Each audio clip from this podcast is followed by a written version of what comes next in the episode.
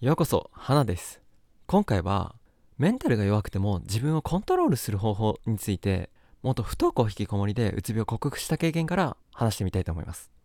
やっぱりメンタルが弱くて豆腐メンタルで繊細で自分に自信がなかったり気持ちが強くないよという方にとって自分をコントロールすることってやっぱり普通の人と比べてちょっと難しいと思うんですよね。特に一番難しいのは自分の不安をコントロールすることですよね。じゃあメンタルが弱くてもどうやったら自分をコントロールできるんだよ。この野郎ということでまあ方法はたくさんあるかと思うんですけどその中でも難易度が低くて扱いやすいそんなやり方を今回はご紹介します。それで早速結論なんですけどメンタルが良くても自分をコントロールするにはまずこのことを意識してみてください。それは自分が得意な空間自分の肌に合う空間はどこだろうか？そのことについて知っておくことです。探してみることです。おいおいそれなんだよという感じかもしれないですけどまず事実として私たち人間は空間に左右される生き物なんですよね。例えば大昔何千年前。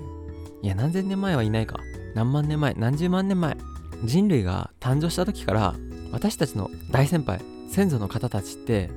例えば洞窟で過ごしてきたりだとか森の中で居住スペースを作って過ごしてきたりだとか海辺で過ごしてきたりだとかそうやって自分にまたは自分と自分の周りの人に合った空間を選んできたわけですよ。それはタイミングだったりだとか環境の変化によっても変わってきたと思いますし同じ人でも自分の年を取るにつれて変えてきたかもしれません。だけど間違いなく自分に合った環境を空間を選んできた。それだけは事実なんですよね。つまり私たちは遺伝子レベルでもう逆らえないそういう本能レベルで自分に合ったなんとなくテンションが上がったりだとか気持ちが楽になったりだとかそういった空間環境というものがあるんですよ。人それぞれ自分たちに合った空間があるということ。まずはこれを覚えておいてください。それは海かもしれないし山かもしれないし公園で小鳥の声を聞いている時間や空間かもしれない。どこか川のせせらぎをなんか BGM にリラックスしている時かもしれない。人によっては真っ暗で狭い空間かもしれない。まあ僕も好きなんですけどね。そうやって人それぞれあるわけなんですよ。自分に合った空間が。僕の場合は他にもまあ小説を書くっていうのもあるかもしれないですけど本に囲まれてるとものすごく落ち着くんですよ。なんかインドアのオタクっぽいですがあとは路地裏にあるようななんかおしゃれな喫茶店も好きです。それからインドに一回行ってからは自分にとってはインドももうその国自体がそこにいるだけでものすごくテンションが上がる場所になりました。とはいえとはいえですよ。最初からそんなことを分かってたわけじゃないんですよね。やっぱり今まで自分が行ったことなかったり感じたことなかったり触れたことがなかったりする空間にまだまだ自分の心が落ち着いたり匿見えたりする空間があると思うんですよね。まあとにかく言えることは自分で自分にとってどんな空間が合っているんだろうか。そのことを知っておくこと。これが一番大事です。なんか今回ちょっとまとまった話ができてない感じがするんですけどまあとにかく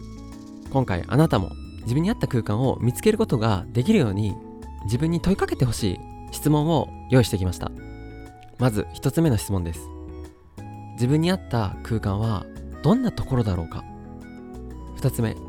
そこにいるとどんな気持ちになるんだろう。この2つの質問について自分が落ち着いている時に日向ぼっこでもしながらもしくはゆっくり湯船に浸かりながらちょっと考えてみてください。もちろん最初から自分に合った空間がどこなんだろうか。そんなことを自分に聞いてもなかなか出てこないし結局よくわかんないしそんなわかんない自分が嫌になるよとそういう風になってしまうかもしれないんですけど安心してください。私たちって自分自身に質問を投げかけるだけで一度自分に聞いてあげるだけで問いかけるだけで私たちの潜在意識無意識さんが見つけてくれるんですよ。これは誰でも一度は経験したことがあると思うんですけど例えば小学生の時のあの斜め後ろにいた可愛い子って誰だっけイケメンって名前何だったっけ？そういう風に思っていたらその5日後とか1週間後に自分がお風呂に入ってる時やトイレに行ってる時にああれは長谷川さんだ。田中くんだ。だなんて思い出すんですよ。きっとあなたも似たような経験があると思うんですけどそうやって自分にあれって何だったっけ？自分に合った空間ってどんなとこだろう？そこはどんな気分になれるんだろう？そんな風に問いかけながらできる時にですよ。毎日を過ごすようにしてみてください。そうやって自分に合った空間を年々知ることができること。そのことで自分が思っている以上に簡単に自分の気分を切り替えることができると思います。是非参考にしてみてくださいね。ということで今回も最後までご視聴くださりありがとうございました。